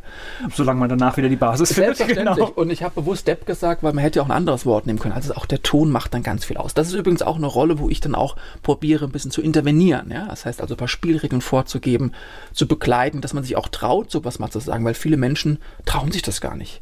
Also die würden schon mal ganz gern mal dem Kollegen mal sagen, hör mal zu, das ist aber so und so. Aber finden vielleicht nicht die Möglichkeit, im alltäglichen Arbeiten das zu tun. Und wenn man dann in der Runde ist und dann jemand externes dabei ist, der übrigens gar nicht die Leute kennt, ich kenne die ja nicht, ja? also die sitzen da und ich habe vielleicht ein kurzes Briefing, dann gehe ich ganz unvoreingenommen in diese Situation und kann ganz nüchtern betrachten, was sagt der eine, was sagt der andere und vielleicht höre ich was raus, wo ich denke, kurz mal, da höre ich irgendwas, ist da was? Und dann frage ich. Und dann gibt es die Möglichkeit, dass jemand immer noch entscheiden kann, ich sage das jetzt oder ich sage es halt nicht. Und ich zwinge keinen dazu. Und meistens erlebe ich aber, dass dann so ein Moment ist, wo jemand sagt, doch, ich würde mal ganz gern was loswerden. Und jetzt fängt es an, richtig spannend zu werden. Und das tut jedem Team, glaube ich, gut, das einfach mal zu lösen, weil ich immer erlebe, dass danach die Teams unheimlich motiviert sind und richtig mit viel Erfolg und Spaß wieder an die Arbeit zurückkehren. Das kann jeder Arbeitgeber, glaube ich, gut gebrauchen und freut sich auch, wenn das dann so passiert. Naja, gerade so unausgesprochene Dinge sind, glaube ich, ganz schlimm in Gruppen und Unternehmen, weil die machen sehr viel kaputt. Ja, und die gären ja nicht seit einem Tag. Gell? Also oft höre ich dann raus, ja, ich wollte dir schon letztes Jahr mal sagen, gell? und wir sind jetzt vielleicht im, im März oder sowas. Ja gut, okay, da ist so ein Ding, ein Jahr vielleicht, was dann in mir krummelt. Gell? Genau, dann eskaliert so eine Kleinigkeit, die dann halt, weil natürlich, wenn man etwas unterdrückt und dann schaut man natürlich auf diese Person immer noch mit ganz anderen Definitiv. Augen. Es wird dann immer noch schlimmer, ja. Der berühmte, äh, wie sagt man so, heiße Tropfen auf dem Stein oder ja. das Fass, der kleine Tropfen, der das Fass zum Überlaufen, das ist ja oft Kindergarten. Also ich bin mal ganz ehrlich, wenn ich mal nüchtern betrachten, um welche Themen ich mit den Menschen dann rede, dann wird jeder auch sagen, sag mal, über was unterhalten wir uns eigentlich jetzt? Also das ist wirklich etwas, wo wir vielleicht auch viel wichtigere Probleme haben, über die wir reden sollten, aber es macht was mit den Menschen. Es sind oft Kleinigkeiten. Der hat zu lange Pause gemacht und warum raucht er immer draußen? Und wo ich denke, okay, aber das mal anzusprechen, auch mal zu sagen, jetzt reicht's und jetzt konzentrieren wir uns auf uns, das hilft definitiv. Und da hilft ein externer, weil der einfach, wie ich schon gesagt habe, so eine neutrale Situation gegenübersteht. Ne, du kannst die Fragen halt stellen. ich darf sie auch stellen genau. und ich stelle sie übrigens auch. Ja. Ich hole mir auch ein Agreement, dass das auch für die Gruppe okay ist. Das heißt, ich mache nichts, was die Gruppe nicht auch möchte. Es gibt auch Runden, die sagen, pass auf, wir, wir brauchen nur jemanden, der beispielsweise ein Protokoll führt ja, und die Ergebnisse einfach festhält, der vielleicht mal interveniert, wenn wir uns zum dritten Mal jetzt ja, um den berühmten Kreis drehen und vielleicht gar nichts Neues kommt. Ich bin mal Zeitmanager, das heißt, ich gucke mal auf die Uhr, Leute, ihr habt schon eine Stunde über das gleiche Thema gesprochen. Wollt ihr noch weiter dafür Zeit verwenden oder gibt es vielleicht ein anderes Thema? Und das ist, sage ich mal, immer auch Abstimmung mit dem Kunden. Was ist meine Rolle und welche Erwartung wird an mich gestellt? Es geht gleich weiter im Gespräch mit Marc Hinderlich. Er moderiert zum Beispiel Veranstaltungen in Firmen, wenn es Probleme gibt. Der Kommunikationstrainer und Coach und Moderator Marc Hinderlich ist hier zu Gast bei Antenne Mainz. Ist es aber oft so, das ist das, was ich auch so in meinen Erfahrungen in Unternehmen erlebt habe, dass oft die kleinen ungelösten Probleme letztendlich verhindern, dass man den großen Wurf landet. Ich glaube, dass das vielleicht in acht von zehn Fällen so der Fall ist. Ja, würde ich so bestätigen. Es sind Kleinigkeiten, die aber oft ganz tief verwurzelt sitzen und die, wenn man die dann schafft zu lösen, unheimlich befreiend sind es gibt auch Momente, wo ich merke, da kommen einfach zwei Menschen miteinander nicht zurecht. Das wird es auch geben. Da hilft vielleicht auch nur zu sagen, okay, man setzt den einen Mitarbeiter in ein anderes Team, weil das einfach nicht funktioniert, egal was man tut. Auch das könnten ja Entscheidungen sein, die daraus resultieren. Ist aber doch auch ein gutes Ergebnis aus so einem Selbstverständlich. Tag. Ist halt, mh, mm, liegt nicht in meiner Entscheidung. Gell? Also es muss dann schon, sage ich mal, der, das Unternehmen oder der Kunde selbst dann für sich treffen. Ja gut, aber es ist ja rausgearbeitet. Aber es ist rausgearbeitet, ja. ja. Und dann finde ich, ist es auch in Ordnung zu sagen, ich kann jetzt mit dir nicht. Und es gibt einfach keinen kein Ansatzpunkt. Und um uns kann ich mit dir auch nicht. Also meistens ja gegenseitig, ja. Wir haben nicht irgendwie die Situation, dass nur einer nicht mit dem anderen kann. Und dann, glaube ich, macht das Sinn zu sagen, okay, komm, wir trennen das. Ja, ja. das ist ehrlich am Tisch und man kann nach Lösungsvorschlägen suchen, so wenn man es dann möchte. Ja. ja. Da ist, du sagst es mit Ehrlichkeit, da muss man erstmal hinkommen. Gell? Also die, ich meine, da hängt ja auch ein Arbeitsplatz dahinter, gell? da hängt vielleicht ein bisschen Druck dahinter, da hängt eine Gruppe dahinter, da hängt vielleicht auch ein Einkommen dahinter, etc. pp. Und übrigens auch je nachdem, ob dann noch die der Chef, die Chefin mit dabei ist in der Runde. Und man vielleicht denkt, boah, wenn ich das jetzt sage, gell, vielleicht habe ich ja was gegen Chef oder die Chefin. Es drückt mich jetzt auch, auch eine Kleinigkeit nur.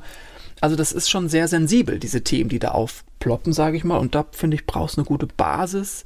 Das sind auch meine Rolle, die zu schaffen und das zu ermöglichen. Und dann nochmal entscheidet das jeder für sich selbst, ob er das möchte oder ob er das nicht möchte. Deswegen können auch die ungelösten Dinge vielleicht nach wie vor ungelöst bleiben, auch wenn sie ganz klein sind, weil jemand entschieden hat für sich, boah, nee, ist nicht der richtige Rahmen.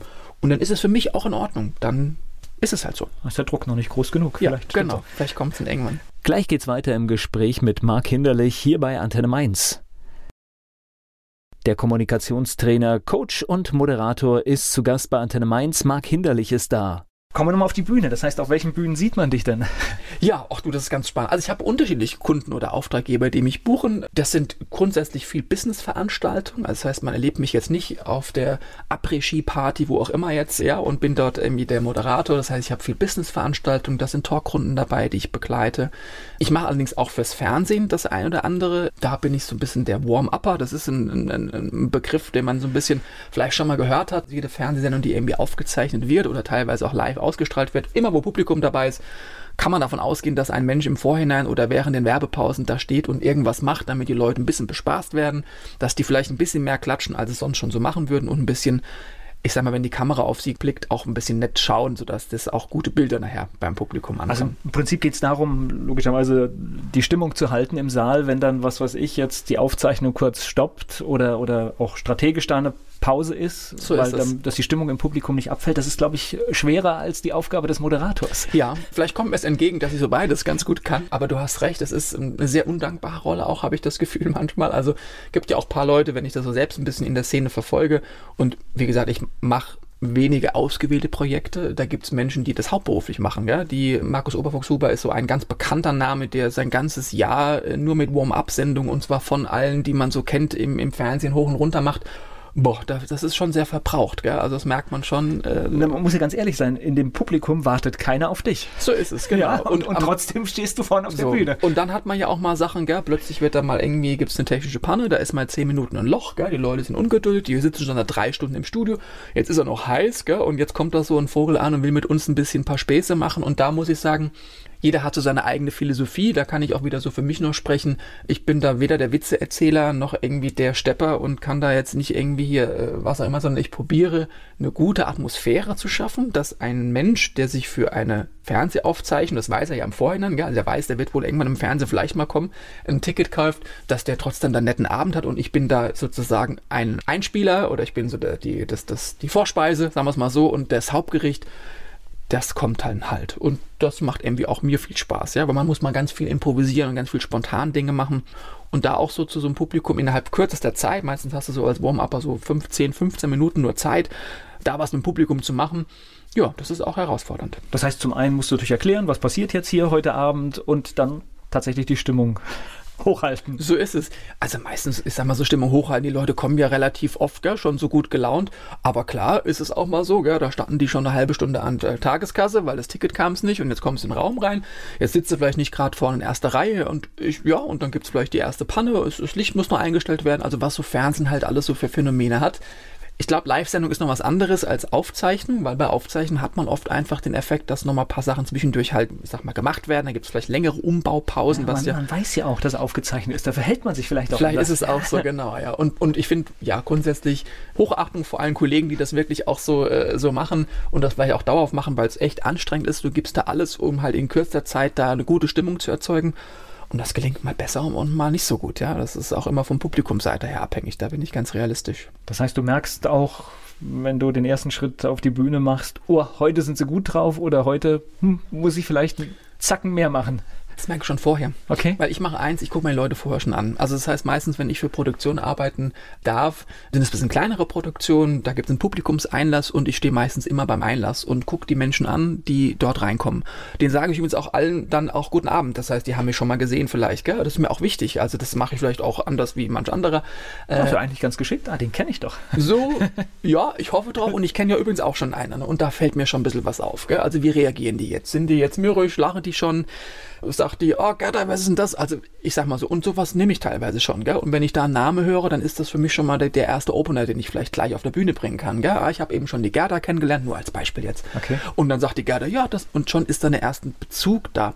Und ich glaube, was mir wichtig ist, das Publikum, das, also soll mich so erleben, das ist mir wichtig, aber im Publikum glaube ich auch, dass das so einmalig ist. Gell? Also das heißt, ich erlebe viele beim Upper, die haben ihr Repertoire. Das ist ein Programm von 15 Minuten, das spielen die egal wo, zu welcher Sendung und ziehen das so nonstop ab. Das mag lustig sein. Ja, das bei Wiederholungstätern wird es schon langweilig. Ne? so, und jetzt die Frage, jetzt kommt jemand das zweite Mal, das dritte Mal, was passiert damit? Und ich sage dir ganz ehrlich, ich habe ein grobes Konzept, oft ist es ja auch dann vom Regisseur vorgegeben, gell, das und das brauchen wir, oder die Redaktion sagt, pass auf, es gibt eine Einstellung, bitte erklär das und dann gibt man ein paar Infos ans Publikum weiter, dass die wissen, was auf sie zukommt. Den Rest, den mache ich wirklich für jeden Abend, für jede Sendung immer neu, weil da was passiert, da was passiert und das, glaube ich, macht mir ersten Spaß und ich glaube, dem Publikum fällt es auch auf. Bin ich mir sicher, dass die sagen, ach guck mal, da war jetzt was, das hat er sonst nicht gemacht, weil es gibt keine Gerda am nächsten Abend, gell? oder es gibt vielleicht nicht jetzt irgendeine Situation, die dann so vorkommt, die ist einmalig und das ist mir irgendwie viel wert. Gleich geht's weiter im Gespräch mit Marc Hinderlich. Er sorgt für die gute Stimmung im Studio als Moderator, bevor die Show losgeht. Warm-Upper, Marc Hinderlich, Kommunikationstrainer, Moderator und Coach, hier zu Gast bei Antenne Mainz. Das hört sich auf alle Fälle nach einem spannenden Job an. Ne? Ja. Und das nimmt man ja logischerweise gar nicht wahr, ne? weil letztendlich kommt dann der Große, der die Show macht. Ne? So ist es, genau. Ja. Die sind manchmal ein bisschen böse. okay. Weil wenn man das so gut macht und eine gute Stimmung ist und jetzt kommt der Act, ja, wie auch immer, ich habe das letzte Mal eine, eine Comedy-Produktion begleitet, da waren verschiedene Comedians auf der Bühne, die haben Warst so du zu lustig oder was? Naja, also sagen wir mal so, wenn dann die Stimmung schon ganz gut ist und jemand kommt und auch die wollen dann in einer relativ kurzen Zeit so ein bisschen Leute zum Lachen bringen, dann kann das schon so ein bisschen, also ich will jetzt nicht sagen Konkurrenzdenken sein, aber vielleicht auch schon so ein bisschen den einen anderen hindern, wobei ich erlebe, dass die meisten dankbar sind, wenn man in ein gut gelauntes Publikum startet, weil nichts Schlechteres, wenn ein Comedian auf die Bühne kommt und es ist Totenstille, die Leute sind so ein bisschen noch, gell, haben gerade die Jacke ausgezogen und man denkt so, oh Gott, mit was fange ich denn jetzt hier an? Deswegen glaube ich, dass es für viele Leute erleichtert ist und so ein erster Applaus, gut, jetzt übt man auch vielleicht mal so einen Applaus für den Beginn, das hilft einfach auch jedem, um gut reinzukommen.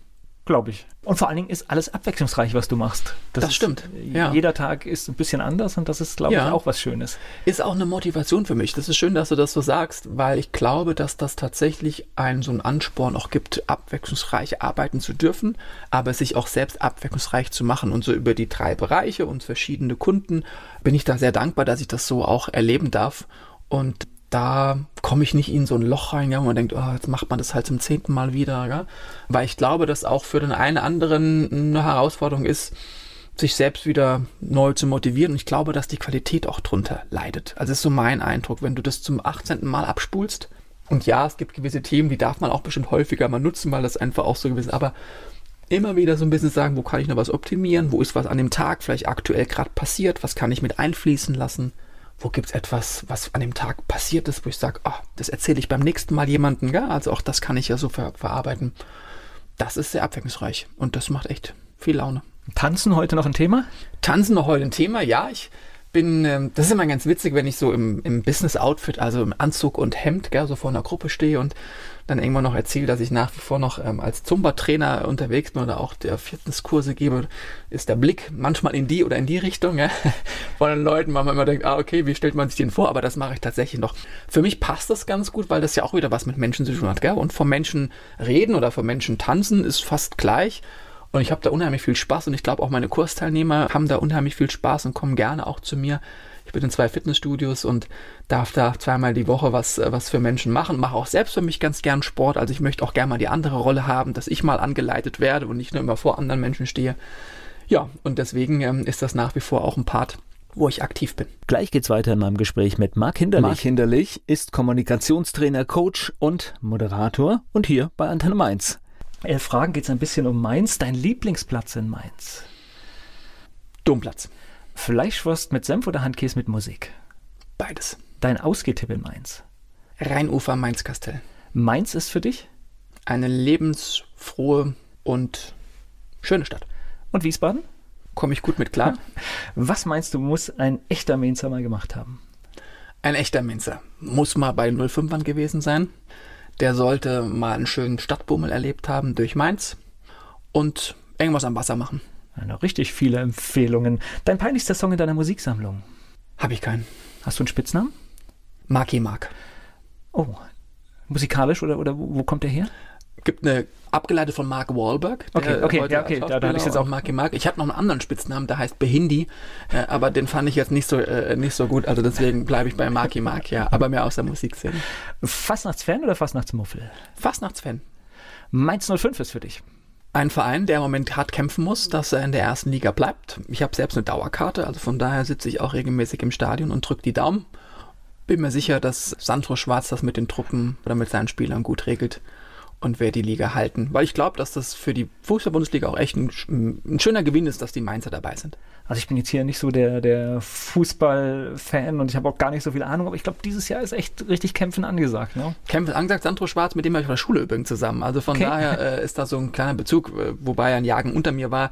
Also von daher hat, äh, verbinde mich das mit ihm. Ähm, ich finde, dass das zurzeit echt schwierig ist, das merkt man. Ich bin aber immer wieder echt überrascht, was die Mainzer so mit ihrem Budget und mit dem wenigen und kleinen Etat schaffen, an Spielern zu verpflichten und irgendwie eine gute Stimmung zu erzeugen und würde ihnen einfach wünschen, dass sie drin bleiben. Na, vielleicht geht ja auch mal so ein Ruck, wenn es mal kritisch ist. Ich meine, das ist ja vielleicht auch, auch so ein Signal für alle, mal ein Ruck durchs Stadion wieder. Ne? Ja, definitiv. Welche berühmte Persönlichkeit möchtest du mal treffen? Günter Jauch. Mark Hinderlich im Gespräch hier bei Antenne Mainz. Mein Gast heute hier bei Antenne Mainz, der Kommunikationstrainer, Coach und Moderator Mark Hinderlich. Wer jetzt mehr über dich wissen will, welche Möglichkeiten gibt es? Bei Facebook unterwegs findet man dich auf einer Homepage? Ja, also Homepage ist für mich so die erste Anlaufstelle, mark-hinderlich.de. Hinderlich wie das Wort hinderlich, gell? da mag der eine jetzt denken, oh Gott, äh, jetzt äh, hoffentlich ist sein Name nicht Programm, aber aber ist eigentlich auch ein guter Name, oder? Das heißt, äh, ich habe auch deinen Namen zum ersten Mal gesehen und dann vergisst du nicht, ne? Er, er, bleibt gut in Erinnerung. Gell? Ich hoffe immer positiv, gell? das ist immer so. Aber ich, äh, auch das so eine Situation, auch da gehe ich ganz offen mit um, weil wo ich damals im Vertrieb tätig war, hatte mir jemand mal das direkt bei meinen, einer meiner ersten Telefonate so gesagt, oh, Sie haben ja aber einen Namen, gell? hoffentlich sind Sie es nicht oh, du so als junger Kerl, wenn man so ganz frisch in der Branche ist, das hat mich geprägt. Gell? Und dachte ich, komm, das ist ja irgendwie. Und dann habe ich das zukünftig einfach so direkt gesagt. Gell? Und äh, bei den Anrufen war dann so, übrigens, ich heiße so und nur, dass Sie Bescheid wissen, ist vielleicht ein bisschen ein lustiger Name, aber ich bin's nicht. Und schon war das Thema, man lacht drüber, gell? und es war ein anderer Bezug zu den Menschen da. Deswegen gehe ich doch heute noch, wenn ich auf die Bühne gehe gell? und sage meinen Namen damit ganz offen um und gucke in die, in die Gesichter und habe vielleicht schon den ersten Lacher aufgrund des Namens. Und er prägt sich, wie du richtig gesagt hast, ganz, ganz gut ein. Naja, und der erste Lacher Lacher ist schon irgendwie wichtig, ne? Ja, es, es hilft, sagen wir mal so. Gell? Ja. Es kann auch danach schlechter weitergehen, das gibt's auch, ja. Aber so ein erstes Aha, mh, hm, Schmunzeln und sowas, das finde ich auf alle Fälle ganz gut. Also Internetseite mark-hinderlich.de, mark mit C, lege ich persönlich auch immer großen Wert drauf. Ist im äh, Internet auch ganz wichtig. Ne? Ja, sonst, ist, sonst kommt man nicht weiter, aber Mark Hinderlich googeln ist dann auch hilfreich. Ich bin ehrlich, ja, ich bin bei Facebook, ja, ich habe auch ein, ein Xing-Profil. Ich erlebe, dass, dass viele Kunden mich über eine Weiterempfehlung buchen oder auf mich stoßen. Deswegen ist da die Homepage immer noch die erste Anlaufstelle, wenn jemand jetzt den Makler nicht gar nicht kennt, mal so einen ersten Eindruck zu bekommen. Dann würde ich einfach sagen, Telefonat, E-Mail, um sich kennenzulernen. Und das ist bei mir immer unverbindlich, das heißt, das kostet nichts. Das ist ein erstes Gespräch am Telefon, eine erste E-Mail nach dem Motto, das und das suchen wir oder suche ich. Können Sie das? Können wir uns mal austauschen? Und dann bin ich sofort dabei und sage, klar, lassen Sie uns mal quatschen. Und erst wenn es dann konkreter wird, kommt man dann überhaupt mal in so eine Angebotswelle gell? und man gibt mal vielleicht konkrete Daten ab. Also ich bin da, freue mich einfach, wenn jemand sagt, das ist interessant und mal ins Gespräch zu kommen. Und ich glaube, anders geht es bei dem, was du machst, auch gar nicht, weil es geht ja um die Person. Das heißt, so ist es. stimmt ist der Typ, ja. dann ist es alles in Ordnung ja. und stimmt er nicht, dann genau. hat sich auch schnell nach dem ersten Gespräch alles erledigt. So ist es. Ist und da, das darf auch so sein. Ja? Es darf auch äh, jemand sagen, okay, danke dafür, Sie passen jetzt nicht zu mir oder es ist vielleicht nicht zu versuchen. Äh, da haben wir ja gerade vorhin auch drüber gesprochen, gell? auch das ist in Ordnung. Ordnung. Und das passiert auch relativ schnell. Ja, man merkt, hat man so einen Draht. Und übrigens, was ich ganz wichtig finde, ich merke das auch. Das heißt also, ich sage auch einem Kunden, ja, also ich merke irgendwie das und das, ich glaube, wir kommen nicht zusammen. Also das nehme ich mir auch raus als Selbstständiger zu sagen, auch ich sage gerne im Kunden, pass auf, hier sind wir irgendwie nicht richtig. Ja, und wenn du für ein Thema nicht stehst, dann passt genau. das ja auch. Genau so ist es. Dann danke ich dir für das Gespräch. Volker, vielen Dank. Hat mir viel Spaß gemacht mit dir.